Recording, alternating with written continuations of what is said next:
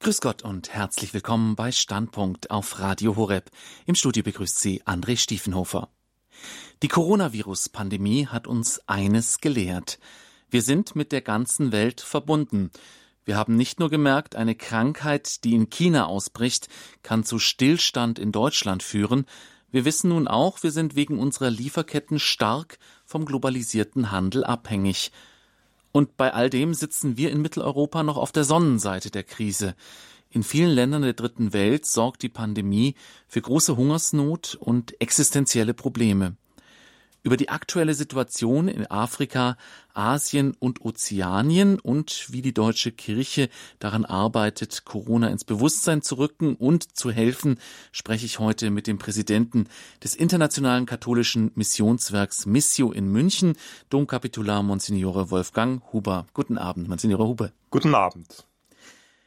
Ich habe eben von einer gegenseitigen Abhängigkeit aller Nationen gesprochen, Monsignore Huber, die in den Zeiten der Coronavirus-Pandemie jetzt besonders deutlich wird. Wie haben Sie das bei Missio erlebt? Wie erleben Ihre Projektpartner diese Abhängigkeit in den vergangenen Monaten? Anstatt von Abhängigkeit zu sprechen, würde ich lieber davon sprechen, dass wir miteinander und füreinander Verantwortung tragen und dass wir besonders spüren, dass wir aufeinander verwiesen sind. Und das, denke ich, geschieht in unterschiedlichsten Schritten. Da ist für mich einmal ganz besonders auch vor allen Dingen zu erwähnen, dass das nicht nur eine Einbahnstraße ist von unserem Blickwinkel aus, sondern dass eben gerade auch unsere Projektpartner in Afrika, Asien und Ozeanien auch unsere Situation bei uns hier in Europa wahrgenommen haben. Zu einem Zeitpunkt, wo bei uns der sogenannte Shutdown oder Lockdown, wie immer Sie es nennen wollen, begonnen hat, haben sich, wo in Afrika, Asien und Ozeanien vom Coronavirus noch relativ wenig bekannt gewesen ist, unsere Projektpartner bei uns gemeldet und gesagt, wir werden für euch, für eure Situation beten und euch mit ins Gebet nehmen. Und da denke ich, spürt man dann schon etwas, was eigentlich auch das Schöne an unserer katholischen Kirche ist, wo wir merken, dass wir weltweit miteinander verbunden sind und dass das nicht nur um Geld geht. Natürlich sind, denke ich, Unterstützung und Solidarität auch wichtig, aber dass es darum geht, dass wir uns als weltweite Gemeinschaft, als Christinnen und Christen in dieser Welt wahrnehmen, die versuchen miteinander diese Welt zu gestalten, so wie Jesus Christus es uns gezeigt hat. Das, denke ich, ist einmal die eine Seite, die, glaube ich, ganz wichtig ist, die wir hier bei uns in Europa auch wahrnehmen können und wahrnehmen dürfen. Dann hat sich der Coronavirus eben auch vor allen Dingen in Afrika, Asien und Ozeanien ausgebreitet. Es gab auch in den verschiedensten Ländern und äh, verschiedensten Kontinenten auch verschiedenste Maßnahmen, die dann letztendlich eigentlich dort vonstatten gegangen sind. Vor allen Dingen eben auch für die Länder dort ist es wesentlich schwieriger, mit einem Lockdown und mit Beschränkungen umzugehen als bei uns hier. Und da haben unsere Projektpartner sehr wohl und sehr gut auch wahrgenommen, dass wir mit ihnen verbunden sind und dass wir auch in besonderer Weise, wie wir das von unserer Grundphilosophie beziehungsweise von unserer Ausrichtung her als päpstliches Missionswerk auch machen, dass wir mit den Partnern zusammen, die uns sagen, was jetzt für den Menschen, für die Menschen vor Ort, für die Pfarreien, für die Orden gerade notwendig ist, dort auch schauen, wie und in welcher Weise wir Solidarität organisieren können. Ich denke, ist ein schöner jesuanischer Weg, den wir dort auch immer gehen. Jesus ist unterwegs gewesen, ist Menschen begegnet, hat gesehen, was sie gerade brauchen und dann hat er versucht, das mit den Mitteln, die da waren, die Menschen dann eben auch geheilt, gespeist oder sonst in einer anderen Weise ihren Weg weitergehen können. Auf alle Fälle haben sie irgendwie gespürt, es ist ihnen Heil widerfahren. Und das natürlich dann auch in ganz konkreten Schritten, die letztendlich eigentlich auch da sind. Die große Gefahr in der Corona-Pandemie, so wie wir sie auch wahrgenommen haben, ist, dass man nur noch auf sich selbst schaut, dass man schaut, oh je, jetzt bin ich da eingesperrt, jetzt muss ich mich einschränken. Und äh, es ist sehr berührend und schön, wie Sie das sagen, dass Ihre Projektpartner auch gesagt haben, na, wir schauen jetzt nicht auf euch, sondern wir schauen auf, wir schauen nicht, jetzt nicht auf uns, wir schauen auf euch und äh, sehen, wie es euch geht. Ähm, Sie sind jetzt als päpstliches Missionswerk Missio ähm, ja immer mit Weltkirche beschäftigt. Sie sind ständig im Kontakt mit Ihren Projektpartnern. Der sage ich mal, normale, in Anführungszeichen, Katholik, der ist ja einmal im Jahr am Weltmissionssonntag, denkt da besonders daran. Und ähm, ansonsten kommt natürlich auch hin und wieder mal Projektpartner aus, aus den Regionen nach Deutschland. Aber sonst, also wenn man zwei, dreimal im Jahr an die Weltkirche denkt, dann ist das meistens viel. Ähm, aber Sie haben eben ständig diesen Kontakt zur Weltkirche. Wie haben Sie das denn jetzt in, den, ähm, in der Corona-Krise erlebt? Waren jetzt alte Hilfswege verschlossen, auch wegen Shutdowns oder wegen äh, Lieferengpässen und so weiter? Muss mussten Sie da neue Wege finden der Hilfe oder hat das, die, haben die Kanäle der Kirche eigentlich auch während der Krise reibungslos funktioniert? Da kann man Gott sei Dank sagen, dass eben auch während der Krise die Verbundenheit äh, der Kirche und mit den Menschen, die dort vor Ort sind, sehr gut funktioniert hat. Also das ist, glaube ich, auch einer der großen Vorteile, die wir immer haben, dass wir jetzt eben nicht irgendwo irgendwie ein Zentrum aufbauen müssen und irgendetwas installieren müssen, sondern die Pfarreien sind da, die Ordensgemeinschaften sind da, die Diözesen sind da und dort konnten wir mit diesen in guten Austausch stehen, was über Social Media oder andere Kanäle dann eben auch ganz gut funktioniert hat. Und da konnten wir dann letztendlich eigentlich auch sehr, sehr gut, denke ich, auch in diesem Sinne miteinander arbeiten für die Menschen vor Ort. Und das ist, glaube ich, auch etwas, was die katholische Kirche eben auszeichnet vor allen anderen auch, äh, die sonst auch unterwegs sind, wenn ich erst irgendwo etwas installieren muss, ein Büro aufbauen muss oder irgendetwas, dann geht schon sehr viel Zeit und auch Geld manchmal verloren, ähm, indem das nicht zu den Menschen kommt, wo man direkt eigentlich auch hinkommen kann und hinkommen darf. Und ich denke, was Sie gerade gesagt haben, äh, stimmt insofern nicht ganz. Äh, und da bin ich sehr dankbar dafür. Viele unserer Unterstützer und Unterstützerinnen die haben von Anfang an auch gleich mitgeholfen, über den eigenen Tellerrand hinauszuschauen. Also ich habe befürchtet, und das ist natürlich eine ganz normale Reaktion, wäre das vielleicht auch gewesen, dass äh, eben die Spenden ganz dramatisch gleich am Anfang auch zurückgehen. Das war nicht der Fall, sondern die Menschen hier bei uns haben sehr viele auch schon gleich begriffen, dass die Corona-Pandemie eine weltweite Krise ist und dass ich bei einer weltweiten Krise nicht nur auf mich schauen kann, sondern eben auch versuchen kann, anderen zu helfen. Und da sind auch, denke ich, sehr viele von Menschen unterwegs, die uns unterstützen, damit wir den anderen dann wieder helfen können, dass dies dann letztendlich eigentlich auch Wirklichkeit wird und Realität wird und oft auch einmal von älteren Leuten und von Leuten, die relativ wenig haben, die dann einfach fünf Euro geschickt haben und gesagt haben, das möchte ich aber, weil ich sehe, dass es anderen noch viel schlechter geht als uns. Also von daher, da glaube ich, ist ähm, das, denke ich, schon auch eine große Möglichkeit immer wieder, die wir als Kirche haben und wo ich eben auch sehr, sehr dankbar bin. Und das hat mich wirklich auch berührt, weil viele bei uns auch hier große Probleme haben und hatten äh, und haben werden. Sie haben nicht aus den Augen verloren, dass es anderen Menschen woanders noch schlechter geht. Und es ist, glaube ich, ein gutes Zeichen, dass wir als Christinnen und Christen gut aufgestellt sind, weil wir nicht nur den Blick auf das eigene Ego haben, sondern schauen, wie geht es der Gemeinschaft so, wie geht es den Menschen, denen ich jetzt wahrscheinlich nur virtuell begegne, aber vielleicht kann ich ein bisschen mithelfen, dass der oder diejenige ihren Weg weitergehen kann. Das ist ja schön, dass Sie Ihren äh, Spenderinnen und Spender so ein gutes Zeugnis ausstellen können. Und da kann man ja auch sagen, dass Ihre Projektpartner in den Ländern auch die Spender bekommen, die sie verdient haben. Wenn man gegenseitig an sich denkt und gegenseitig füreinander betet, dann ist das ja eine tatsächliche Solidaritätsgemeinschaft. Inwiefern hat sich die Arbeit von Missio denn eigentlich verändert im Vergleich zu vor Corona? Haben Sie Ihre Projektschwerpunkte ein bisschen verlagern müssen oder ist alles noch in den Bahnen wie vorher gelaufen? Also äh, die Arbeit von Missio hat sich natürlich äh, verändert, weil eigentlich einer unserer Schwerpunkte natürlich immer die persönliche Begegnung auch ist, die, denke ich, auch einer der Schwerpunkte der christlichen Botschaft ausmacht und die ist natürlich durch Beschränkungen äh, so in dieser Art und Weise jetzt nicht möglich gewesen.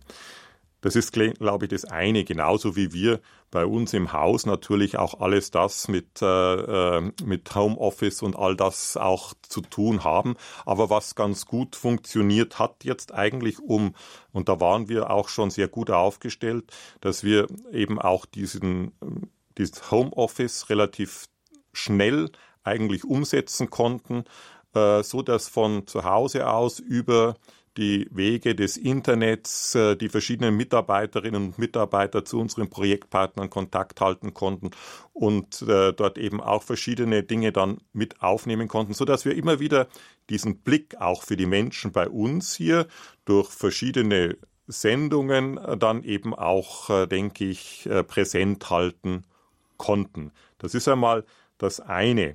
Das andere, natürlich haben sich auch die Projektschwerpunkte ein klein wenig äh, verlagert.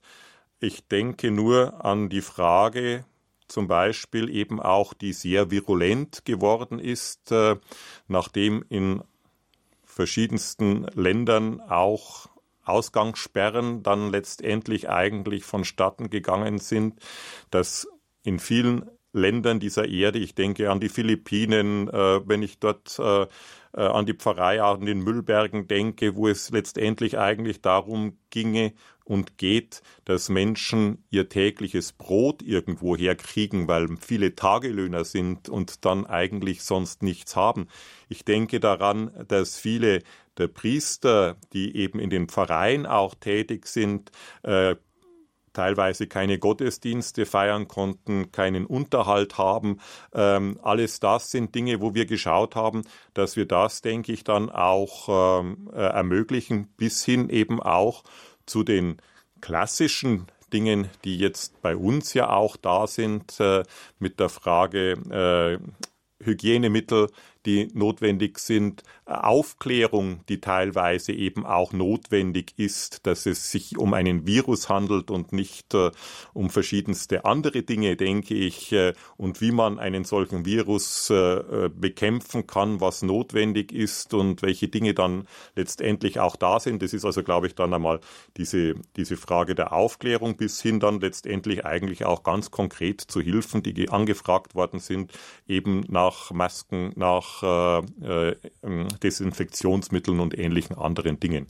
Denn Sie müssen sich vorstellen, gerade in diesen Ländern Afrikas, Asiens und Ozeaniens äh, ist gerade auch die medizinische Situation ja eigentlich schon vor Corona eine sehr schwierige gewesen.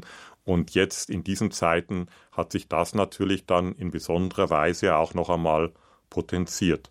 Und da sind wir dann eben auch, dass wir manche Dinge eben dann einfach auch umgeleitet haben und gesagt haben, das ist jetzt wichtiger. Die brauchen zuerst etwas zu essen, die brauchen zuerst äh, einen Unterhalt, die brauchen zuerst die Möglichkeit, dass sie letztendlich eigentlich auch Dinge umsetzen können oder Menschen aufnehmen können und, und, und.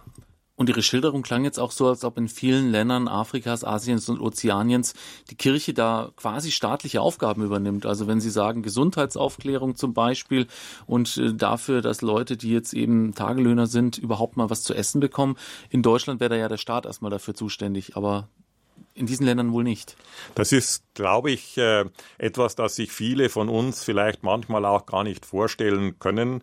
Ähm, das ist jetzt nicht nur in Corona-Zeiten so. Aber wenn Sie hinschauen, ähm, in diesen Ländern in Afrika, Asien und Ozeanien, der gesamte Bildungssektor der bei uns staatlich eigentlich organisiert ist äh, und der Ruf nach dem Staat immer gleich da ist, funktioniert dort eigentlich ohne die Kirche nicht. Und ich denke, man kann sich das bei uns gar nicht vorstellen, in welchem Ausmaß das letztendlich eigentlich ist. Aber ich denke, das ist auch etwas, was eigentlich zu unserem äh, christlichen Menschenbild und zu unserer missionarischen Qualität dazugehört. Worum geht's eigentlich? Wir sollten Lebensqualität schaffen aus dem Evangelium motiviert heraus. Und was brauchen Menschen dazu? Sie sollen die Möglichkeit bekommen, äh, mit dem Evangelium in Kontakt zu kommen. Sie sollen die Möglichkeit haben, letztendlich die trostspendende und die freudige Kraft des Evangeliums zu entdecken, diese nicht für sich zu behalten, mit anderen zu teilen und daraus die Gesellschaft zu gestalten.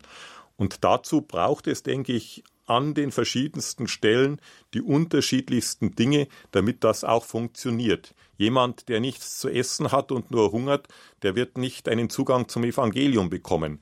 Jemand, der vielleicht eben dann irgendwo ausgeschlossen ist und keine Bildung hat, sofort verheiratet wird als junges Mädchen, der wird keine, der wird in einer fatalistischen Art und Weise sein Leben von anderen gestalten lassen müssen. Und alles das, glaube ich, sind so Dinge, die uns dann letztendlich eigentlich in Deutschland, wo wir immer sehr schnell nach dem Staat schreien, ähm, denke ich, nicht äh, bewusst sind, weil das letztendlich dort in vielen Ländern dieser Erde tatsächlich äh, etwas ist, was die Kirche und ihre Mitarbeiterinnen und Mitarbeiter, die Pfarreien, die Katecheten, Katechistinnen äh, mit äh, äh auf den Weg nehmen. Radio Horeb, Ihre christliche Stimme, die ärmsten Armen, die vergessenen Opfer der Corona-Pandemie, das ist heute unser Thema in Standpunkt. Darüber spreche ich mit dem Präsidenten des Internationalen Katholischen Missionswerks Missio in München, Domkapitular Monsignore Wolfgang Huber. Monsignore Huber, diese Sendung trägt den Titel Die ärmsten Armen, die vergessenen Opfer der Corona-Pandemie. Stellt sich natürlich jetzt die Frage, wer von Ihren vielen Projektpartnern denn wirklich die ärmsten Armen sind. Also wenn man den Titel so hört, dann denke ich, sollte man einfach einmal hinschauen und ein klein wenig auch einfach differenzieren. Die Ärmsten der Armen wird schon immer so als ein großes äh, Wort oft im Munde geführt. Ich denke, dass ich dort letztendlich eigentlich auch noch einmal äh, auf das Bild und auf die Art und Weise zurückkommen möchte, wie Jesus den Menschen begegnet ist. Er ist ihnen begegnet, hat gesehen, was sie brauchen, was sie bewegt und in dieser Situation ihnen das Notwendige, die notwendigen Dinge zukommen lassen. Und das kann ein großes, breites Spektrum sein. Das geht davon los, dass man sagt, eben, das ist jemand, der hungert. Das kann jemand sein, der auf der Flucht ist. Das kann jemand sein, der letztendlich nach Versöhnung sucht. Das kann jemand sein, der irgendwo unterwegs ist und sieht, dass er ausgestoßen ist. All das sind, denke ich, solche Aspekte, die dort mit hereinspielen, die uns zeigen, dass Menschen eben keine Lebensspur für sich selber in diesem Moment auch aufnehmen können.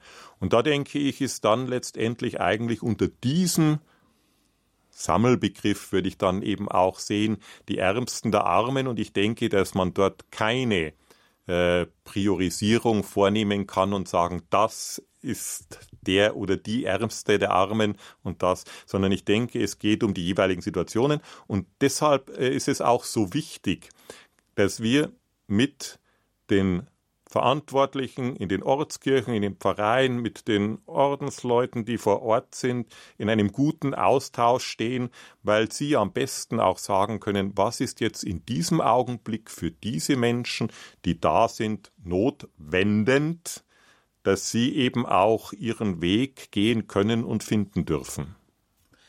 Sie haben vorhin schon dargestellt, dass zumindest Ihre Unterstützer sich von Anfang an bewusst waren, dass jetzt besondere Hilfe gefragt ist.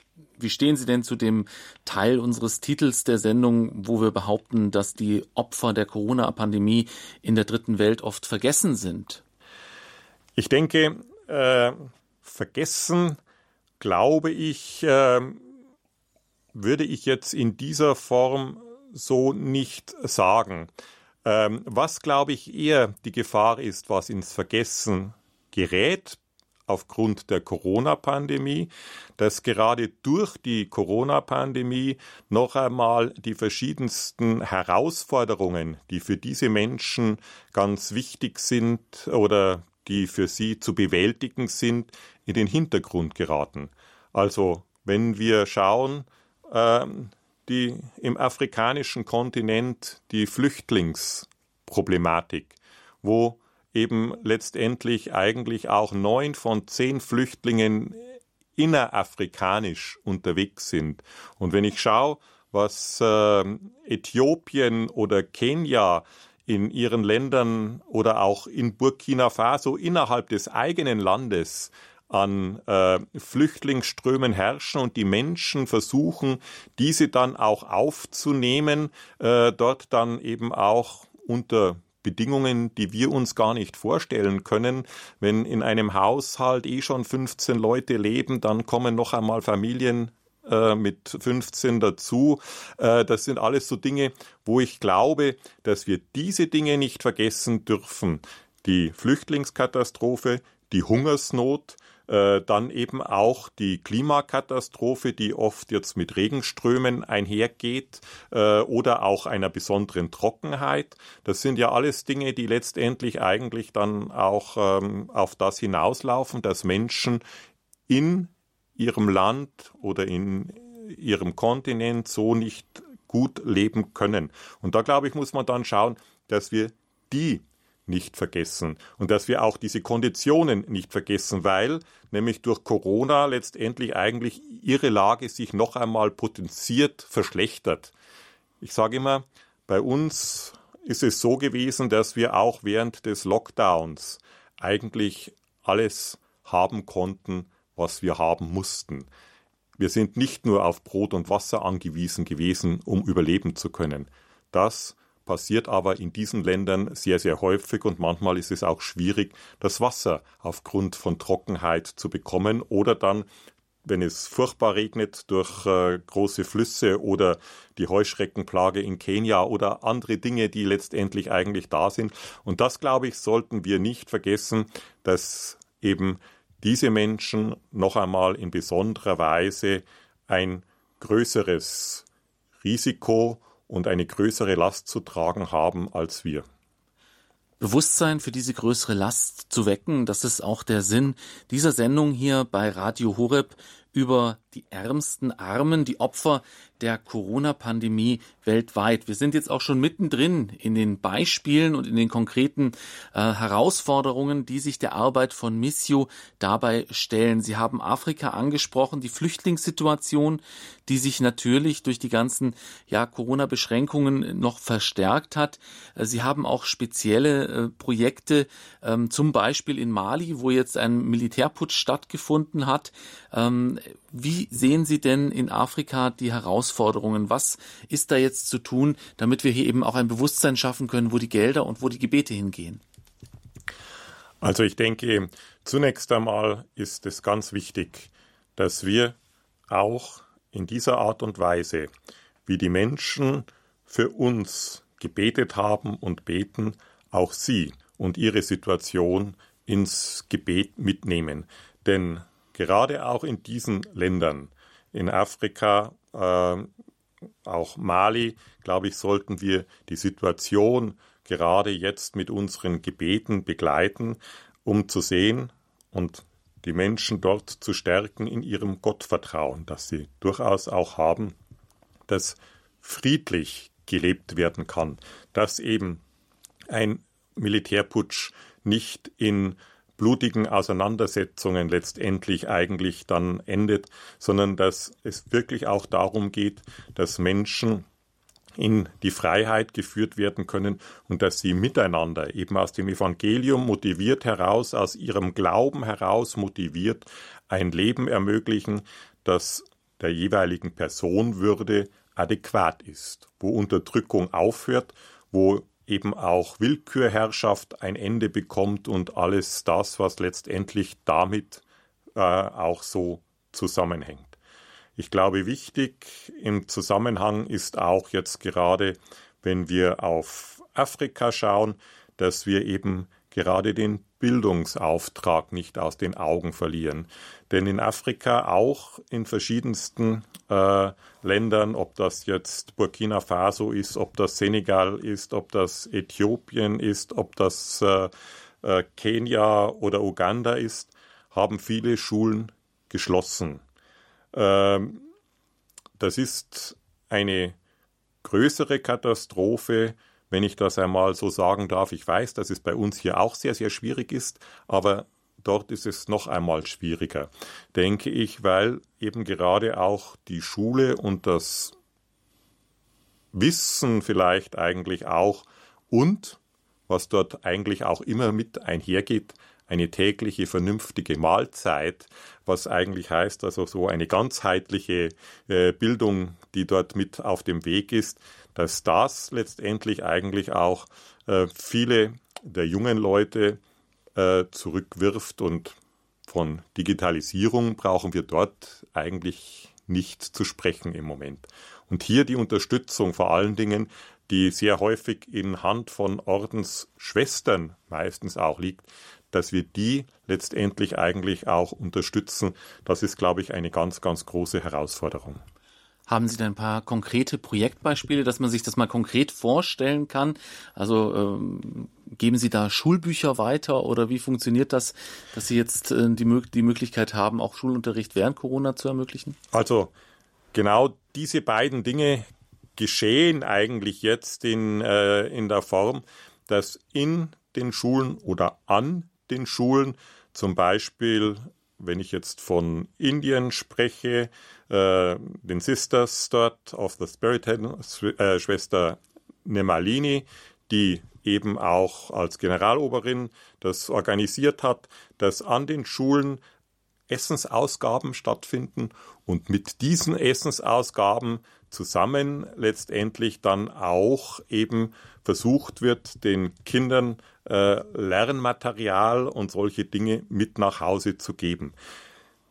Dass das natürlich schwierig ist, das ist, glaube ich, äh, schon, schon ganz klar. Aber sie versuchen halt, was möglich ist, zu machen und dann auch wieder, wenn sie zurückkommen, einfach auch einmal nachzufragen, zu schauen, was habt ihr was gemacht, konntet ihr was tun und wie geht's? Ein Beispiel für die Arbeit, für die Projektarbeit von Missio in Zeiten der Corona-Pandemie. Wir sprechen heute mit dem Präsidenten des Internationalen Katholischen Missionswerks Missio in München, Domkapitular Monsignore Wolfgang Huber, über die weltweite Situation in der Corona-Pandemie, um ein Bewusstsein dafür zu schaffen, was können wir tun, wie können wir helfen. Nach einer kurzen Musikpause sind wir gleich wieder für Sie da und werfen den Blick noch in andere Regionen dieser Welt.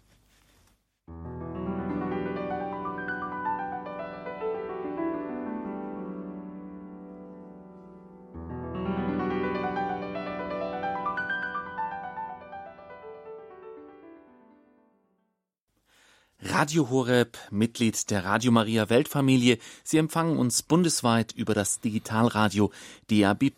Unser Thema heute in Standpunkt die ärmsten Armen, die Opfer der Corona-Pandemie weltweit. Wir schauen auf den weltkirchlichen Aspekt dieses Themas und dazu ist zu Gast bei uns im Studio der Präsident des Internationalen Katholischen Missionswerks Missio in München, Domkapitular Monsignore Wolfgang Huber. Monsignore Huber, wir sind gerade dabei, auf einzelne Projekte zu schauen, wie sie konkret helfen in der Corona-Pandemie. Und wir haben schon festgestellt, dass die Kirche in ihren Projektländern oftmals die Aufgabe von staatlichen Strukturen übernimmt. Und das geht dann natürlich hinunter bis in die Pfarreien. Wie helfen Sie denn den Pfarreien dabei, diese Aufgaben wahrzunehmen? Es ist jetzt vielleicht keine unmittelbar staatliche Aufgabe, die jetzt äh, diejenige wäre, aber zum Beispiel mit Blick auf Burkina Faso, wo momentan eine groß, große Migration und Flüchtlingswelle im eigenen Land stattfindet, dass wir den Pfarreien dort helfen, die versuchen, Menschen, die aus dem Norden kommen, bei sich aufzunehmen, dass dort dann letztendlich eigentlich auch Wohnraum geschaffen werden kann, dass die versorgt werden können mit den Dingen, die sie brauchen. Also da ist äh, sehr viel notwendig, weil das oft große Familien sind und die Pfarreien letztendlich eigentlich auch mit ihren Räumlichkeiten, die sie haben, oft an die Grenzen stoßen. Da geht es wirklich schlicht darum, etwas zu bauen, dann, damit die Menschen dort einfach ein Dach über dem Kopf haben. Das ist einmal, denke ich, etwas, was ganz, ganz, ganz wichtig ist. Dann gibt es verschiedenste andere Dinge, auch in Burkina Faso, wo die Menschen, die nicht zum Gottesdienst kommen können und auch nicht dürfen, weil eben Ausgangssperre ist, dass sie eben gewünscht haben, dass äh, sie Bibeln mit nach Hause bekommen können, dass wir eben Bibeln kaufen und die für Lesungen in der Familie, in der Großfamilie dann eben auch äh, diese Dinge möglich machen, dass die Menschen äh, Gottesbegegnung erfahren können in ihrem Alltag. Dann gibt es eben auch den ganzen Bereich, denke ich, der ähm, Maßnahmen, die jetzt eben eher vielleicht bei uns in staatliche Dinge oder staatlichen Bereich fallen würden, die letztendlich eigentlich äh, mit äh, Hygienemaßnahmen zusammenhängen, Unterstützung von äh, kleinen Gesundheitsstationen, aber auch, äh, wo es also ganz schlicht und einfach Handschuhe, wo es schlicht und einfach äh, Desinfektionsmittel braucht, wo es Medikamente braucht. Das ist oft so, weil diese Stationen ja auch oft von den Ordensschwestern meistens geleitet werden und die Menschen zu ihnen ein großes Vertrauen haben und dort hinkommen. Es geht aber auch darum, zum Beispiel in Sambia haben wir ein Projekt, wo äh, Schulungen von diözesanen Pflegenkräften stattfinden. Wie gehen wir mit äh, Corona-Patienten eigentlich um? Was müssen wir beachten? Was müssen wir ihnen zeigen? Denke ich. Ebenso können die Franziskaner in einem Krankenhaus oder mehreren Krankenhäusern für, von ihnen in Kenia einfach äh, Waschmaschinen brauchen, äh, die industriell äh, arbeiten, um das Ansteckungsrisiko dann eben auch zu mindern. Das sind alles so Dinge, denke ich, die letztendlich eigentlich damit zusammenhängen. Auch im Libanon haben wir von unseren Projektpartnern eine Anfrage, dass Hausmädchen, die oft aus Äthiopien stammen und von ihren Dienstherren während der Pandemie vor die Tür gesetzt worden sind, einfach Kleidung brauchen und das, was sie sonst so äh, zum Essen haben wollen. Und das ist, glaube ich, auch eine der allergrößten Herausforderungen in diesen Ländern. Ich habe es am Anfang ja auch schon einmal gesagt, ganz egal, wo das ist, äh, für die meisten, auch auf den Philippinen, das sind alles Tagelöhner und von einem Tag auf den anderen ist dieser Tageslohn weggefallen und sie haben nichts zu essen. Lebensmittelpakete sind ganz, ganz wichtig. Das klingt ja so, als ob die Kirche da wirklich auch die Feuerwehr ist, die dann im letzten Moment noch die Menschen davor bewahrt, jetzt, wie Sie schon sagen, nackt auf der Straße zu stehen oder Hunger zu leiden. Ich würde es vielleicht nicht unbedingt so sehr unter diesem Aspekt der Feuerwehr sehen, sondern ich würde es eigentlich eher unter dem Aspekt sehen, dass die Menschen ein großes Gottvertrauen haben, dass sie auch wissen, äh, die Menschen, die in und für die Kirche sich engagieren, dass die eben auch diese Möglichkeiten nach denen, die sie haben, äh, letztendlich eigentlich auch mit anderen teilen und weitergeben. Und das, glaube ich, ist schon einmal auch etwas, was uns auch, glaube ich, immer wieder und mich ganz persönlich auch immer wieder berührt, dass die Menschen sehen, also die weltweite Glaubensgemeinschaft, die unterwegs ist, sie kann auch in konkreten Lebenssituationen uns helfen, so dass die Verkündigung, die sie mitbringen, die Verkündigung, die sie tun, sich auch im Alltag letztendlich bemerkbar macht und einfach dann auch, so wie wir sehen können, dass Papst Franziskus ja auch immer davon ausgeht, es ist ein ganzheitlicher Ansatz, missionarisch zu wirken. Jesus Christus in ihm ist die Liebe Gottes inkarnatorisch Mensch geworden. Und ihm zu begegnen, das, glaube ich, äh, ist letztendlich eigentlich auch die Aufgabe, die uns erfüllt. und nicht irgendwie nur eine Buchreligion oder sonst irgendwas, sondern es geht um den Menschen mit Haut und Haaren. Es geht darum, dass Menschen leben können, dass sie zu ihrem eigenen Leben stehen können. Und das ist, glaube ich, etwas ganz Großes und für mich immer wieder auch Faszinierendes. Und genau das haben viele der Menschen, die gläubige Menschen auch sind, äh, dort begriffen. Und ich bin ja viel auch in diesen Ländern schon unterwegs gewesen und auch zu Nicht-Corona-Zeiten habe ich immer wieder erlebt, dass viele eben äh, wenig haben, aber sie strahlen eine Freude aus, sie haben eine Hoffnung und sie haben einen Glauben. Und das ist etwas, denke ich, was mich auch immer wieder fasziniert, äh, wo ich selber mich dann auch immer wieder mal frage, äh, sind wir nicht manchmal bei uns hier zu kritisch und zu depressiv, äh, um äh, dann manches zu gestalten? Oder wie schaut es eigentlich aus mit unserer Hoffnung, die wir haben? Leben wir sie auch? Auf jeden Fall ein inspirierender Umgang mit schwierigen Situationen, den man von den Projektpartnern oftmals lernen kann. Das hören wir öfter von verschiedenen Leuten, die viel auf der Welt umherkommen, viel in der Weltkirche unterwegs sind. Die meiste ihrer Hilfe ist ja sehr willkommen, auf jeden Fall von denen, äh, die es brauchen. Es gibt aber auch Regionen, wo es schwierig ist, diese Hilfe an den Mann zu bringen. Vor allem zum Beispiel in Bürgerkriegsgebieten, sowohl in Afrika als auch im Nahen Osten. Stichwort zum Beispiel Syrien. Ähm, wie ist es denn überhaupt möglich, in solchen Regionen zu helfen? Da kommt uns auch wieder letztendlich eigentlich der ganz konkrete Kontakt zugute.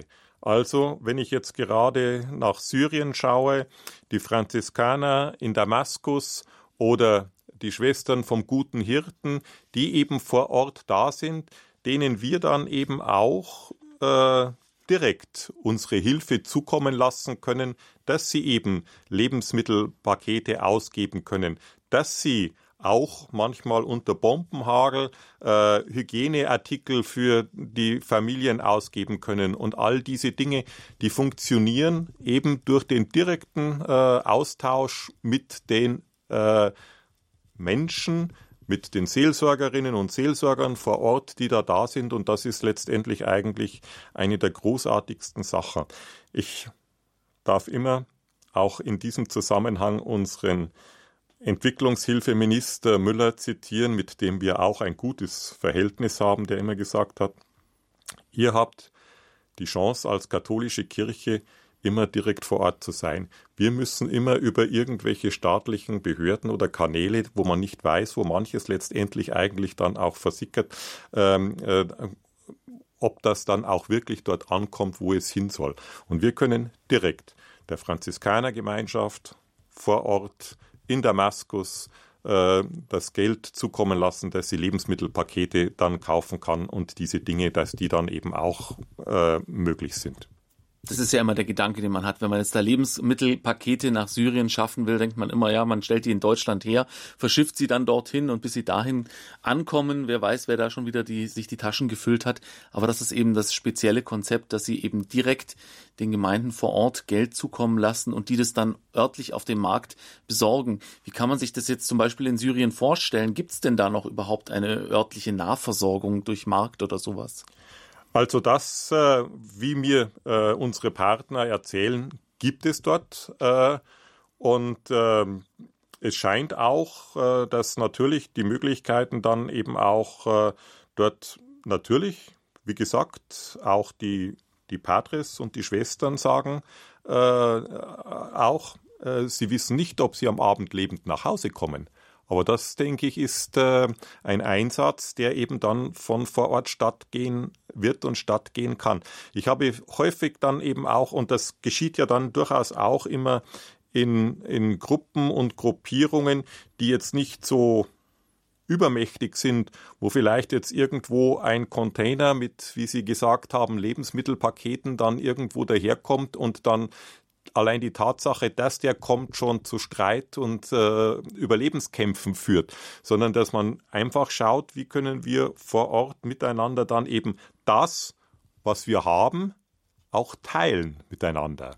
Also genau Also ich, ich denke dort immer an, an die Speisung der 5000. Die Jünger wollten sie wegschicken. Jesus hat gesagt, nein, äh, schauen wir mal, was haben wir? Äh, wie können wir das äh, miteinander teilen? Und mit dem Vertrauen auf Gott und seine heilende Kraft konnte dieses Wunder gewirkt werden, dass die Menschen, weil sie sich auf das konzentriert haben, was sie haben, wie sie es miteinander teilen können, dann eben auch satt geworden sind. Ein Zeichen, denke ich, das uns durchaus auch immer wieder begleiten kann und begleiten darf. Und damit das dann geschieht, muss man natürlich auch eine ordentliche Portion Gottvertrauen mitbringen, wo wir gegenseitig natürlich auch voneinander lernen können. Radio Horeb, Ihre christliche Stimme, die weltkirchliche Solidarität in Zeiten der Corona-Pandemie ist heute das Thema in Standpunkt. Im Studio ist der Präsident des Internationalen Katholischen Missionswerks Missio in München, Domkapitular Monsignore Wolfgang Huber. Und Sie, liebe Zuhörer, haben natürlich auch die Möglichkeit, hier Ihre Fragen zu stellen und mitzureden. Haben Sie sich schon immer eine Frage gestellt, wie die Hilfe denn vor Ort ankommt? Wollen Sie spezielle Beispiele noch hören aus gewissen Ländern, ähm, wie die Situation Situation in Bezug auf die Corona-Pandemie dort ist, dann bringen Sie sich gerne ein, reden Sie mit und sagen Sie auch Ihre Meinung. Rufen Sie an unter der 089 517 008 008. Von außerhalb von Deutschland 0049 89 517 008 008. Noch einmal 089 517 008 008. Jetzt haben wir viel darüber gehört, wie geholfen wird.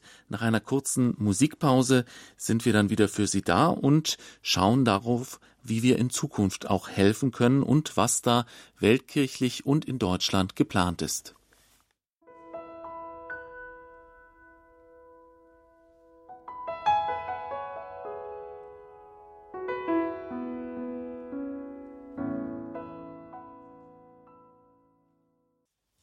Radio Horeb Leben mit Gott. Von Flensburg bis Oberstdorf, von Aachen bis Dresden empfangen Sie uns und natürlich auch darüber hinaus. Wir grüßen auch unsere Zuhörer aus Österreich, der Schweiz und anderen deutschsprachigen Ländern, beziehungsweise auch übers Internet. Wissen wir, dass wir auch in Australien und den USA empfangen werden oder per Podcast gehört. Schön, dass Sie mit dabei sind. Heute bei Standpunkt unser Thema die ärmsten Armen, die vergessenen Opfer der Corona-Pandemie. Wir schauen auf die weltkirchliche Situation in Zeiten der Corona-Pandemie gemeinsam mit dem Präsidenten des Internationalen Katholischen Missionswerks Missio in München, Domkapitular Monsignore Wolfgang Huber. Wenn Sie, liebe Zuhörer, Fragen haben, dann rufen Sie gerne an unter der 089 517 008 008 und stellen Sie direkt Ihre Fragen an Monsignore Huber. Wer heute Morgen im Gottesdienst war oder meinetwegen auch gestern Abend, der hat einen speziellen Aufruf der Deutschen Bischofskonferenz mitbekommen, nämlich nächsten Sonntag soll es einen weltkirchlichen Sonntag der Solidarität geben und das päpstliche Missionswerk Missio ist da auch mit involviert, Monsignore Huber. Es sind außer Missio die ganzen Diözesen Deutschlands, auch die anderen Hilfswerke mit dabei. Es geht eigentlich darum, dass wir versucht haben, an einem Sonntag im Jahreskreis eben genau das, was äh, ich am Anfang auch schon einmal gesagt habe, äh, den Blick gerade in dieser Zeit der Corona-Pandemie von uns selber hin zu lenken und hinzuschauen, dass dies eine weltweite und eine internationale Pandemie ist, die eben auch uns als Weltgemeinschaft, als Christinnen und Christen überall auf der Welt in besonderer Weise fordert. Dazu gibt es besondere Gebete, auch bei uns bei Missio auf der Homepage können Sie durchaus das ein oder andere dazu abrufen, um vielleicht mit den Menschen in ihrer Umgebung auch an diesem Sonntag äh, außerhalb des Gottesdienstes äh, dann noch einmal die weltkirchliche Dimension in den Blick zu nehmen. Natürlich ist es auch wichtig, dass es dort dann eben auch außer der Gebetsgemeinschaft, eine Solidargemeinschaft gibt und deswegen wird an diesem Sonntag auch in besonderer Weise äh, zu diesem Zweck, dass wir dann eben besonders Corona-Projekte in weltkirchlichen äh, Ambiente unterstützen können, aufgefordert. Also nächsten Sonntag spenden und beten für die Situation der, in der Corona-Pandemie für die Weltkirche. Merken Sie das sich das bitte schon mal vor am 6. September kommenden Sonntag. Jetzt hat uns unter der 089 517 008 008 der Herr Auchter erreicht aus Uttenweiler. Grüße Sie. Frage. Ja, bitte. Das internationale katholische Missionswerk München. Es gibt doch auch das Missionswerk in Aachen, wo mir so bekannt ist. Gehört das zusammen oder? Es sind zwei eigene äh, Gesellschaften. Das äh, Missio Aachen, das hängt mit der Geschichte zusammen. Missio Aachen ähm, ist für den Rest Deutschlands zuständig, sage ich immer, und Missio München ist äh, als Körperschaft des öffentlichen Rechtes bei uns hier äh, für den Bereich der Freisinger Bischofskonferenz zuständig. Das heißt für Bayern und Aachen. Das heißt, unsere Unterstützer und Unterstützerinnen und die Zusammenarbeit in weltkirchlichen Fragen geschieht für Missio München mit den Diözesen der Freisinger Bischofskonferenz und Missio Aachen mit den Diözesen des Rests von Deutschlands. Und wir arbeiten und kooperieren auch zusammen, sind aber zwei eigene Werke. Wir versuchen dann eben auch die verschiedensten Dinge miteinander zu machen, so wie den Weltmissionsmonat, den Weltmissionssonntag. Auch in der Bildungsarbeit und verschiedensten Dingen sind wir unterwegs und wir tauschen uns auch aus, damit nicht jedes Werk in jedem Land irgendwie unterwegs ist, sondern dass die Projekte und die Länder dann eben auch unter uns aufgeteilt sind, sodass die Projektpartner auch unterschiedlich sind, sodass wir ein möglichst breites Spektrum haben. Aber beide sind internationale. Beides sind internationale. Der okay. einzige kleine Unterschied ist, dass wir Missio München aufgrund, weil wir äh, äh, eben auch hier in Bayern gegründet worden sind, damals gehörte, deswegen heißt es Freisinger Bischofskonferenz, damals 1838, wie wir gegründet worden sind, äh, gehörte Speyer noch dazu. Und deswegen äh, ist das letztendlich eigentlich so. Und auf diesem Terrain sind wir unterwegs. Und wir sind eine Körperschaft des öffentlichen Rechtes, während Mission auch eine V ist. Aber das sind so juristische Dinge. Okay, gut, danke schön. Bitte gerne. So ein bisschen Unterschied wie CDU, CSU klingt das jetzt so ein bisschen. Also ein klein wenig. historisch bedingt und eben äh, territorial so ein bisschen ähm, aufgeteilt. Ähm, Monsignore Huber, wie haben Sie das denn am Anfang erlebt, als die Pandemie losging? Es musste ja auch erstmal ein bisschen Bewusstsein äh, dafür hergestellt werden, was da überhaupt auf uns zukommt. Und ich glaube, so vor Mitte März haben es noch nicht alle so richtig ernst genommen. Wie haben Sie das denn so erlebt? Waren wir als Kirche jetzt gut aufgestellt? Haben wir richtig reagiert? Genug getan? Die Frage ist immer die, denke ich, wenn wir von Kirche reden, wer ist wo wie aufgestellt. Ich möchte jetzt nicht anderen Ratschläge geben. Ich kann jetzt für Missio München zunächst einmal sagen, dass wir eigentlich äh, ganz gut aufgestellt gewesen sind und auch gut arbeiten könnt, konnten und unseren Auftrag, glaube ich, auch erfüllt haben. Der Auftrag ist der, dass wir letztendlich eigentlich die weltkirchliche Dimension als einen missionarischen Auftrag, so wie es Papst Franziskus auch immer wieder formuliert, wahrnehmen, unter die Leute bringen, die Leute eben auch immer ein klein wenig mit dem Blick über den eigenen Kirchturm hinaus, denke ich, dann eben auch äh, äh, manchmal konfrontieren, aber meistens eigentlich erweitern. Und ich habe es am Anfang ja auch schon ein klein wenig gesagt, ich war eigentlich äh, überrascht und sehr dankbar dafür, dass die vielen Unterstützerinnen und Unterstützer dies eigentlich auch in dieser Form so gesehen hat. Inhaltlich, wenn Sie fragen, denke ich, äh, wo die Schwierigkeit vielleicht ein klein wenig, denke ich, auch da gewesen ist, äh, ist die in, die in der Frage, wie können wir Begegnungen und gemeinschaftliches Erleben schaffen, wie wir es im Evangelium, wie wir es in der Feier der Sakramente letztendlich eigentlich auch immer wieder als Stärkung schaffen.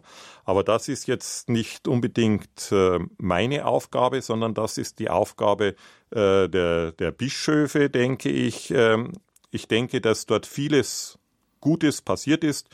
Aber ich glaube, dass auch einiges natürlich, wie es in einer solchen Situation, die niemand eigentlich voraussehen konnte, äh, letztendlich eigentlich auch äh, dann schon irgendwelche Konzepte oder irgendwas parat hatte. Und ich bin immer ein bisschen vorsichtig damit, äh, dass man letztendlich eigentlich über andere äh, urteilt, die in einer Situation Verantwortung übernehmen und Entscheidungen zu treffen haben. Es ist immer ein bisschen so, sage ich, äh, es ist einfacher oder wie beim Fußball, die zu Hause am äh, Bildschirm sitzen, die sagen immer, das hätte man doch so oder so machen müssen. Äh, es gibt so und so viele Bundestrainer in der Bundesrepublik Deutschland, sagt man immer. Und so ähnlich sehe ich das manchmal auch äh, hier. Ich denke, wichtig ist immer, dass sich jeder selbst auch die Frage stellt, was habe ich getan?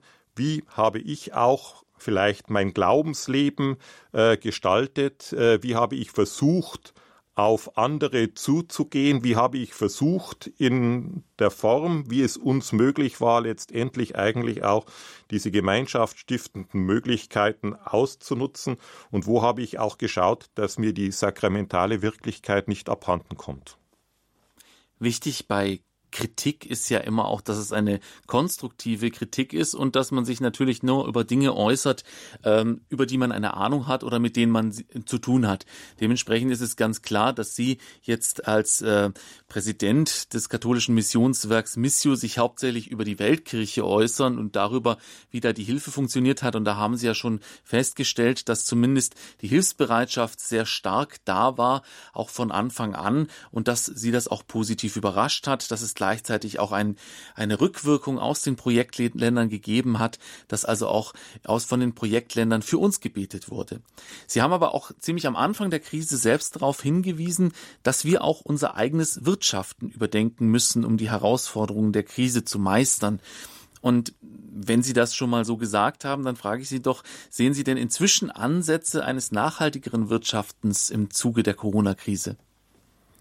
Ich möchte vielleicht noch ein kleines ja. äh, anfügen, was letztendlich eigentlich äh, auch äh, in unsere Verantwortung äh, gefallen ist, dass wir eben auch versucht haben, äh, gemeinschaftsstiftende Elemente auch vor allen Dingen äh, zu installieren über Gebetsformen, Gebets Ketten, die wir angeboten haben.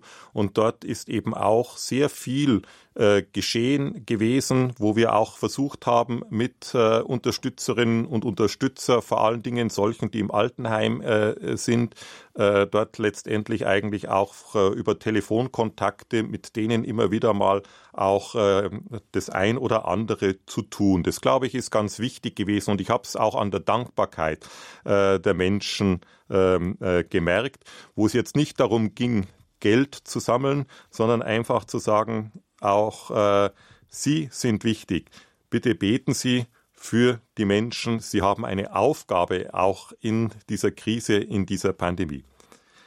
Das Zweite, denke ich, was Sie jetzt auch noch äh, gefragt haben, ich bin natürlich kein erstens kein äh, Wirtschaftswissenschaftler und zweitens kein Soziologe. Und die Frage, denke ich, ob zu diesem Zeitpunkt schon eine Beurteilung, wo wir, glaube ich, momentan noch mitten in der Krise und in der Pandemie stecken, äh, ist es vielleicht ein klein wenig zu früh. Was ich allerdings, denke ich, an äh, Dingen, ich kann es aber momentan nicht beurteilen, ob sich das fortsetzen wird oder nicht fortsetzen wird. Ich habe jetzt, denke ich, schon nach den Lockerungen hat man ja durchaus auch gesehen, dass einige Dinge dann, die vorher durchaus als gemeinschaftliches Werk angesehen worden sind, dass Menschen sich um die Nachbarn kümmern, dass gemeinschaftsstiftende Elemente, diese Dinge dann letztendlich eigentlich auch stattfinden, dass die jetzt schon wieder ein klein wenig aus dem Blick geraten sind bei einigen Leuten. Äh, Wirtschaften denke ich, da glaube ich, ähm, habe ich schon so ein klein wenig den Eindruck, dass äh, gerade eben durch die Regionalisierung äh, oder dass die Regionalisierung ein klein wenig mehr in den Mittelpunkt geraten ist. Zu schauen, äh, was habe ich wo, wie am Ort, äh, wo kann ich wo, wie letztendlich eigentlich auch einkaufen, äh, ohne dass ich jetzt unbedingt eine mordslogistische Leistung in Anspruch nehmen äh, muss, weil ich unbedingt die Ananas haben muss, die von weiß Gott woher kommt oder so. Also da habe ich schon ein bisschen, glaube ich, den Eindruck, dass das, ob es allein durch die Corona-Krise bedingt ist, kann ich nicht sagen, aber ich habe so in meinem Umfeld jetzt, wo ich äh, lebe, das äh, erlebt. Ich denke, dass eben auch gerade durch die Corona-Krise auf das äh, Lieferkettengesetz noch einmal in besonderer Weise ein äh, Augenmerk gelegt worden ist, da kann ich nur sagen, ich hoffe, dass das auch anhält. Mehr würde ich mich jetzt äh, im Moment nicht trauen zu beurteilen. Weil, wie gesagt, ich glaube auch, dass wir noch momentan wirklich mittendrin stecken und ich glaube, dass im Moment auch noch niemand sagen kann, äh, wie es äh, nächstes Jahr zum Beispiel ausschauen wird. Die ärmsten Armen, die vergessenen Opfer der Corona-Pandemie, die weltkirchliche Solidarität in Zeiten dieser Krise, das ist heute das Thema in Standpunkt mit Domkapitular Monsignore Wolfgang Huber, dem Präsidenten des Internationalen Katholischen Missionswerks Missio in München. Sie, liebe Zuhörer, können auch gerne anrufen und Fragen stellen unter der 089 517 008 008. Monsignore Huber, wir reden ja zurzeit davon, kommt eine zweite Welle, wie sieht eine zweite Welle aus?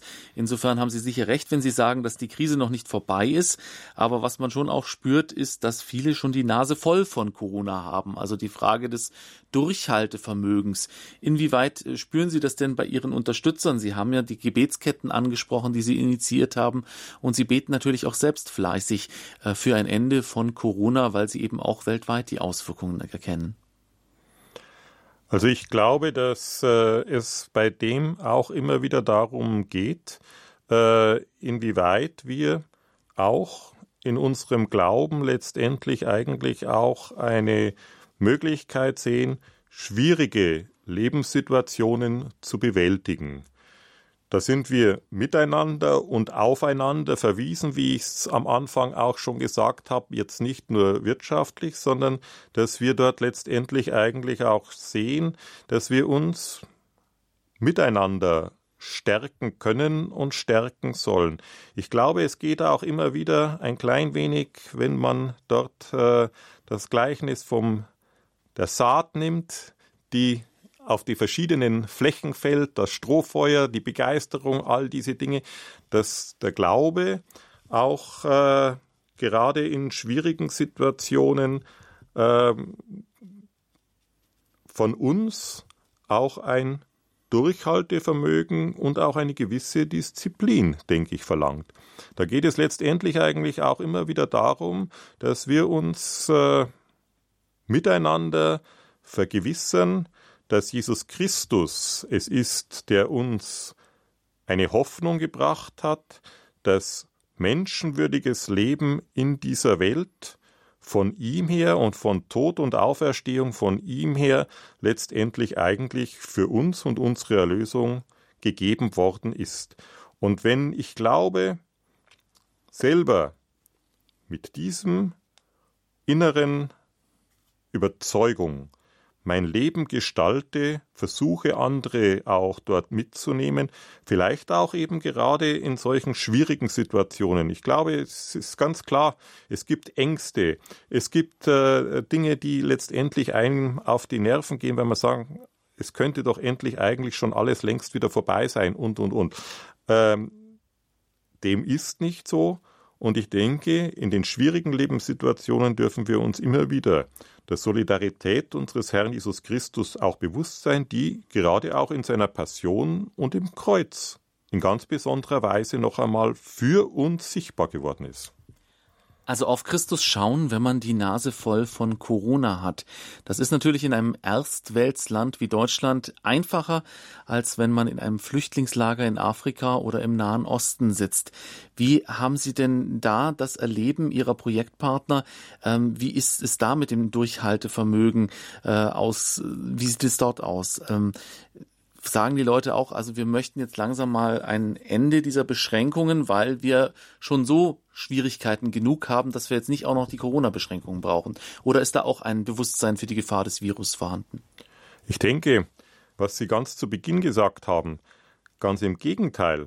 So habe ich zumindest erlebt, dass eben gerade diese Hoffnung und der Umgang mit Pandemie und Krisen in den Ländern Afrikas, Asiens und Ozeaniens ein wesentlich anderer ist als bei uns. Also aus dem Glauben heraus das Leben zu gestalten, in der Hoffnung, dass nicht unbedingt die Krise sofort vorbeigeht, aber dass wir leben können, die, glaube ich, ist dort in ganz besonderer Weise dann noch einmal eine ganz andere und oft auch tiefere. In vielen Ländern hat man mit anderen Pandemien, hat man mit der Frage des Überlebens zu tun. Bei uns geht es um Maskenpflicht oder äh, Ausgangsbeschränkungen und dort geht es wirklich darum, kann ich leben oder kann ich nicht leben? Und welche Hoffnung ist mir gegeben von meinem christlichen Glauben her, dass ich das Leben mit meiner Familie durchtrage oder vielleicht auch, wie gehe ich damit um, dass auch der ein oder andere sterben wird? Das sind Dinge, die äh, dort äh, jetzt nicht unbedingt nur wegen Corona, das war vorher auch schon so, dass diese Dinge zum Leben auch dazugehören. Also umgekehrt, der Glauben hilft in der Weltkirche stärker als hier im Erstweltsland. Ich würde auch nicht unbedingt vom Erstweltsland so gerne sprechen, sondern ich glaube, ähm, dass es wirklich auch darum geht, äh, dass eine säkulare Gesellschaft sich mit diesen Dingen schwerer tut als eine Gesellschaft, wo Glaube tiefer verankert ist. Wo der Tod auch nicht gleich das Ende ist. Das eine und das andere, wo der Tod ins Leben integriert ist. Das ist ja auch die Frage nach dem Sinn der Corona-Pandemie. Also äh, ich habe das öfter auch in meinem Pfarreiumfeld gehört. Was, was soll das jetzt? Warum lässt Gott das zu? Äh, haben Sie auch den Eindruck, dass diese Fragen eher bei uns auftauchen als im weltkirchlichen Kontext? Diese Fragen, glaube ich, sind eher bei uns hier äh, verankert als im weltkirchlichen Kontext. Weil äh, die Menschen in Afrika, Asien und Ozeanien. Äh, sie vertrauen darauf, dass Gott den Weg mit ihnen geht, auch wenn er ein schwieriger, ein steiniger und, äh, und vielleicht manchmal auch ein Leidensweg ist. Äh, und wir tun uns eben sehr, sehr schwer mit all den Dingen, die mit Leiden zu, zu tun haben, weil äh, Leiden schon gleich eine relativ äh, äh, eine große oft äh, unannehmbare aus, äh, aus äh, ganz eine unannehmbare Ausnahmeerscheinung ist. Finde ich sehr interessante Ausnahmen, weil, äh, Aussagen, weil ähm, der Titel unserer Sendung ja eigentlich die vergessenen Opfer der Corona-Pandemie ist. Und da denkt man ja zunächst mal an jemanden, der in Afrika sitzt. Aber wenn man das jetzt so hört und wenn man sich auch die Diskussion in Deutschland anschaut, dann denke ich, die vergessenen Opfer der Corona-Pandemie sind anscheinend wir selber, weil wir uns zu viel Gedanken drüber machen oder ähm, zu viel Angst davor haben. Nicht Gedanken sollte man sich schon drüber machen, aber zu viel Angst davor haben und es nicht so richtig in unser Leben aufnehmen. Finde ich jetzt sehr inspirierend. Ähm, ich glaube, dass das auch noch einmal eigentlich fast wieder an den Anfang zurückführt, dass wir dort auch in besonderer Weise vielleicht auch noch einmal äh, erkennen können, dass wir aufeinander, füreinander Verantwortung übernehmen und aufeinander und miteinander verwie äh, verwiesen sind als, mhm. äh, als, als christliche Gemeinschaft Gottes. Und da denke ich, sollten wir immer auch schauen, äh, wo können wir uns auch vielleicht motivieren oder inspirieren lassen ja, und uns eben auch gegenseitig als Menschen und als Gleichwertige wahrnehmen und nicht sagen, ja, du bist jetzt das arme Opfer, darum muss ich dir helfen, sondern auch sehen, ja, du brauchst jetzt halt was, aber ich brauche genauso etwas. Und ähm, ja, finde ich sehr schön. Wenn wir das äh, mitnehmen können aus dieser Sendung, dann bin ich schon sehr froh. Schauen wir aber noch ein bisschen nach vorne. Der Papst, so munkelt man äh, auf den katholischen Nachrichtenkanälen, bereitet ein Grundsatzdokument vor. Anscheinend soll das diesen Herbst noch rauskommen zu einer Neuorientierung nach der Corona-Pandemie. Jetzt haben wir schon gesagt, dass wir noch mittendrin stecken. Ähm, was erwarten Sie denn von so einem Papstwort, sollte es denn kommen? Also die Papstworte oder die Enzykliken, man weiß ja noch nicht ganz genau, äh, zumindest ich weiß es noch nicht ganz genau. Ich glaube, die Journalisten auch noch nicht, aber man munkelt. äh, aber äh, ich denke, so wie ich Papst Franziskus kenne, wird es, glaube ich, eine sehr, sehr grundsätzliche äh, Enzyklika oder Instruktion oder Verlautbarung werden, ähm, wie menschliches Leben letztendlich eigentlich im Blick auf unseren Herrn Jesus Christus aussieht welche Konsequenzen das hat. Und ich denke, wir haben ja schon bei Evangelii Gaudium äh, das äh, von ihm gehört, was es bedeutet, als Christ in dieser Welt zu leben, missionarisch unterwegs zu sein, miteinander Leben zu teilen, Lebensqualität zu ermöglichen. Wir haben es dann in der Enzyklika Laudato Si auch noch einmal in ganz besonderer Weise dann auch gehört und äh, wie er dann eben auch noch einmal gerade dieses eine Haus, unsere Kirche dort äh, unsere Welt dort beschreibt und sagt, wir haben nur dieses eine Haus und in diesem einem Haus leben wir alle. Und wir haben als Christen die Verpflichtung, dass wir sehen, dass wir dieses Haus einrichten. Und zwar nicht so, dass nur einige wenige äh, leben können und dort einen schönen Lebensstil oder einen äh, äh, Lebensstil, der vielleicht nicht unbedingt angemessen ist, mit nur Verbrauch an den Tag gelegt wird, sondern dass wir dieses Haus so einrichten, dass Lebensqualität für alle Menschen entsteht und nicht nur für wenige Privilegierte. Und dass dabei die Umwelt, die Natur und alles das eine wichtige Rolle spielt, hat er uns auch gezeigt. Und das merken wir gerade in der weltkirchlichen Arbeit ja auch insbesondere. Schauen Sie einmal auf die Philippinen hin, die in letzter Zeit aufgrund Klima, des Klimawandels in besonderer Weise von Taifuns heimgesucht werden, was das bedeutet für die Menschen.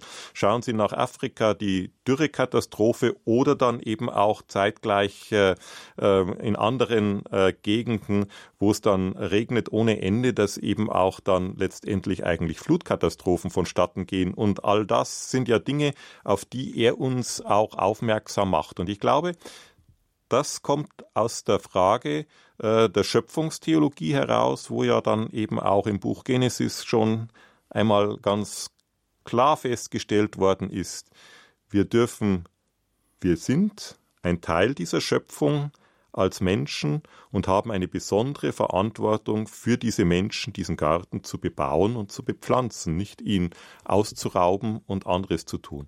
Und ich kann mir vorstellen, dass gerade jetzt dann im Blick auf die Frage, wie können wir unsere Leben gestalten, aus dem aus der Botschaft des Evangeliums heraus in Zeiten, in denen wir von einer Pandemie vor der wir eigentlich im Großen und Ganzen zunächst einmal hilflos äh, mit unseren alleinigen menschlichen Mitteln dastehen, wie können wir das letztendlich eigentlich auch gestalten und wie können wir Menschen Hoffnung geben, trotz äh, solchen schwierigen Zeiten.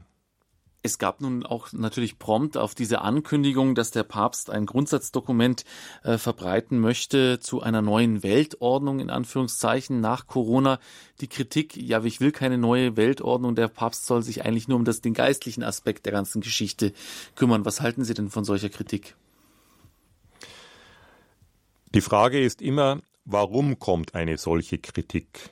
Kommt eine solche Kritik daher, weil man selber eigentlich nicht bereit ist, im eigenen Leben etwas zu ändern. Und das befürchte ich, dass das dahinter steckt. Ich habe es vorhin schon einmal gesagt, Jesus Christus hat eine ganzheitliche und Gott hat uns ganzheitlich geschaffen.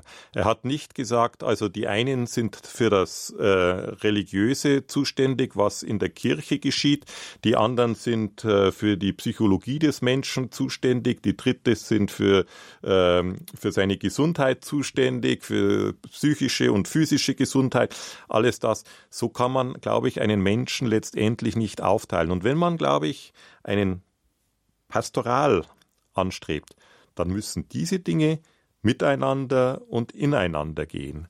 Schauen Sie, äh, das sakramentale Wirken in der Feier der Eucharistie, da geht es darum, dass Verkündigung stattfindet und da geht es darum, dass äh, Jesus seinen Jüngern vor dem letzten Abendmahl die Füße gewaschen hat, einen ganz konkreten Dienst ausgeführt hat. Heute geht es darum, dass wir dann eben auch schauen, dass wir uns in der Feier der Sakramente stärken lassen, um unseren Dienst in der Welt zu tun. Und dieser Dienst in der Welt kann natürlich auch manchmal anecken. Und ich glaube immer dann, wenn er aneckt, kommt die Frage, ach, geht doch zurück in die Kirche äh, äh, und seid fromm. Und dieses Frommsein, wenn es nicht irgendwie eine Konsequenz im eigenen Leben hat, dann glaube ich, ist es schwierig, weil dann äh, stimmt etwas nicht. Die beiden Dinge, glaube ich, gehören immer zusammen. Verkündigung und Nächstenliebe. Diese Dinge agieren und ag, äh, agieren und das Gebet, die Gottesbegegnung und die Begegnung mit den Menschen können nicht auseinander dividiert werden. Und ich sage immer, äh, es gab zu Zeiten, wie Papst Franziskus gewählt worden ist, viele Leute aus dem säkularen Umfeld, die gejubelt haben und gesagt haben, äh, das ist jetzt endlich ein Papst, äh, der jetzt äh, äh, äh mitten im Leben steht und so weiter und so fort. Die ersten Vorbehalte kamen, wir die Enzyklika Evangelii Gaudium dann vorgelegt hat, weil das Konsequenzen für das eigene Leben hat. Das zweite Mal bei Laudato Si, das hat ganz, ganz, ganz konkrete Konsequenzen. Und da scheut man dann doch wieder ein klein wenig zurück, weil es eben nicht nur äh, ein Religion und christlicher Glaube irgendein Wellnessangebot ist und vor allem, wenn Teile der päpstlichen Verkündigung der der eigenen politischen Meinung vielleicht auch äh, entgegenstreben, dann möchte man sich nicht bei der eigenen Nase packen und sagen, ist da vielleicht auch was dran? Ich muss ja nicht unbedingt eine andere Partei wählen, aber ich kann mich ja vielleicht auch selber ein bisschen umstellen. In diesem Sinne, denke ich, war das auch eine gute Aufforderung für die Zukunft, ähm, wie wir uns wappnen gegen äh, die weiter andauernde Corona-Pandemie mit Gottvertrauen, mit einem gelebten Glauben, der natürlich besteht aus Eucharistie, aus Begegnung, soweit das eben möglich ist, mit Maskenschutz und so weiter. Ich habe ja den Eindruck, dass in den Kirchen mehr Maske und Abstand herrscht als überall sonst in der Gesellschaft. Insofern gehen wir da ja auch mit gutem Beispiel voran. Oder wie sehen Sie das? Ich denke, dass wir dort durchaus äh, mit gutem Beispiel vorangehen.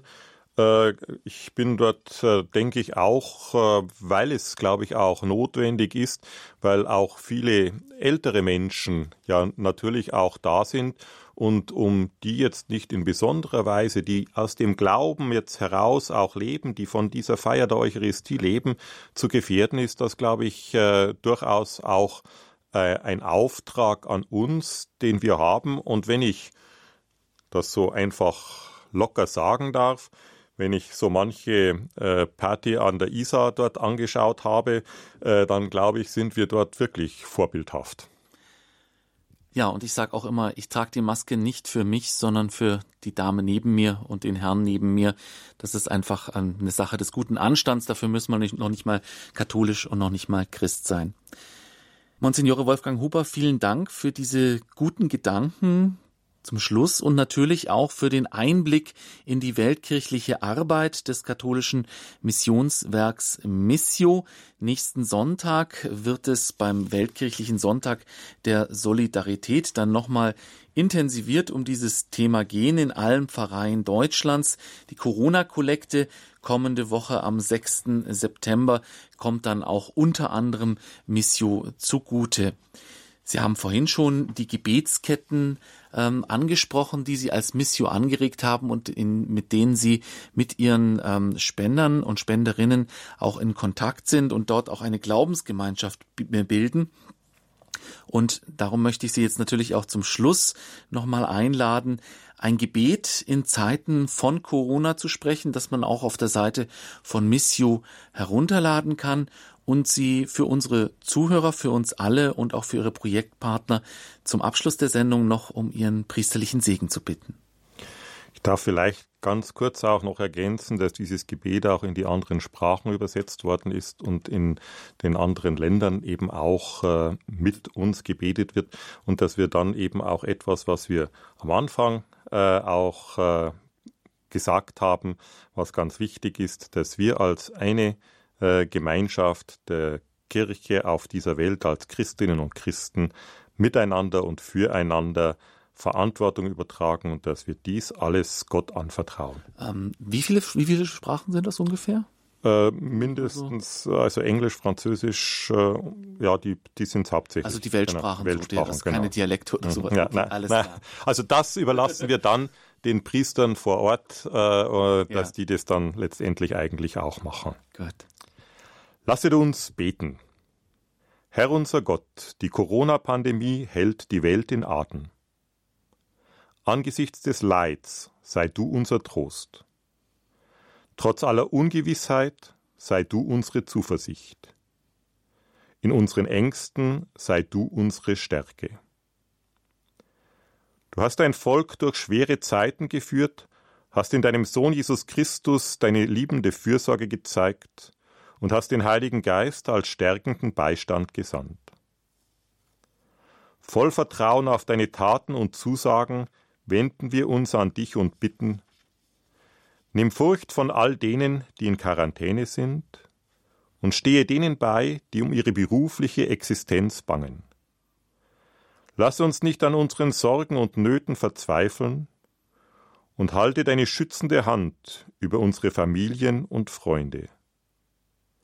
Steh allen Menschen in dieser Welt bei und begleite sie. Gib uns Kraft und Hoffnung, und lass uns in der Liebe und Solidarität füreinander wachsen. Amen. Amen. Und dazu segne und begleite uns auf unseren Wegen der dreifaltige Gott, der Vater und der Sohn und der Heilige Geist. Amen. Amen. Vielen Dank, Monsignore Huber, für das Gebet und für Ihren priesterlichen Segen. Das war die Sendung Standpunkt auf Radio Horeb zum Thema Die ärmsten Armen, die vergessenen Opfer der Corona-Pandemie. Schön, dass Sie mit dabei waren. Es verabschiedet sich André Stiefenhofer.